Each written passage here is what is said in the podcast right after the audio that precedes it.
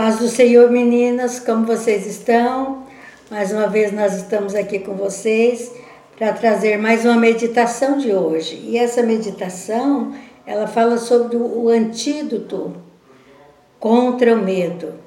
E todos nós sentimos medo às vezes, não é? E não é diferente com todas as pessoas. Geralmente nós sentimos medo.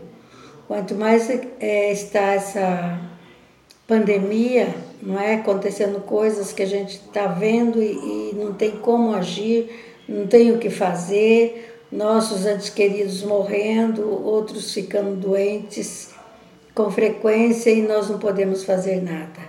Isso nos causa muito medo e até pavor, na é verdade. Mas nós temos um antídoto contra esse medo e nós vamos aprender hoje. E existe dois tipos de medo: um medo natural que Deus nos fez com Ele e um medo que é assim um medo apavorante e que esse nós temos que nos livrar dele. E a palavra de Deus nos diz que, que existe um antídoto contra isso.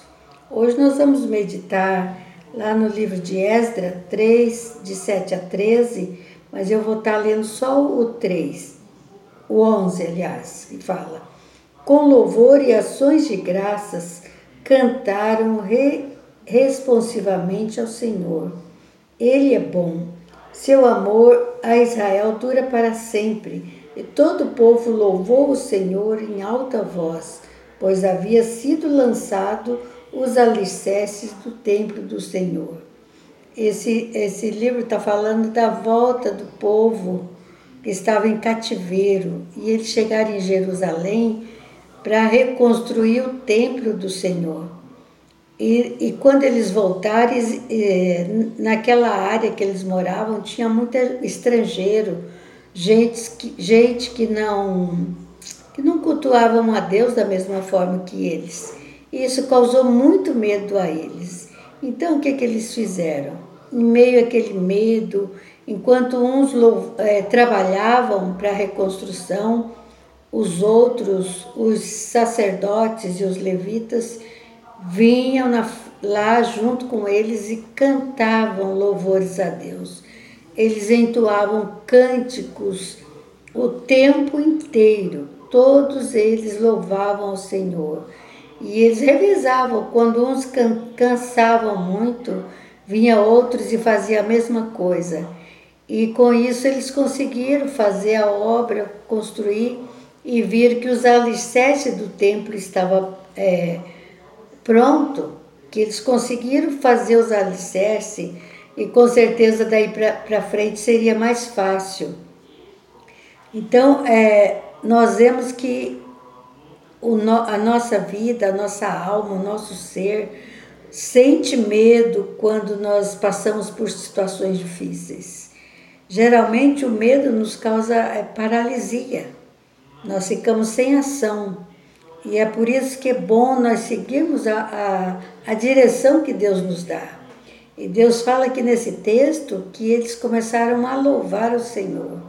Então não existe nada melhor para você aí na sua casa que está com um problema muito sério, que você não tem como resolver, é, buscou ajuda já e não consegue. Então você deve começar a louvar o Senhor coloca louvores e começa a orar, buscar o Senhor, é, ler a palavra. E com isso, com certeza, Deus vai te trazendo graça, vai te dando é, sabedoria, vai te dando calma, porque nessa calma que traz a, o louvor, ele traz com ele a esperança, renova a nossa fé, ele nos faz enxergar as coisas como devem ser feitas e assim nós agradamos o Senhor e saímos dessas, desses problemas difíceis, né?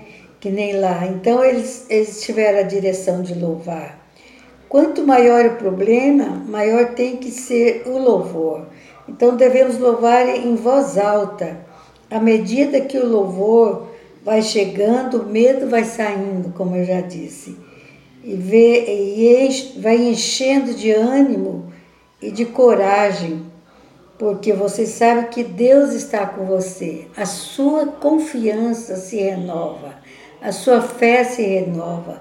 e você vai começando a sentir a presença de Deus e vendo que Deus está com você naquela situação.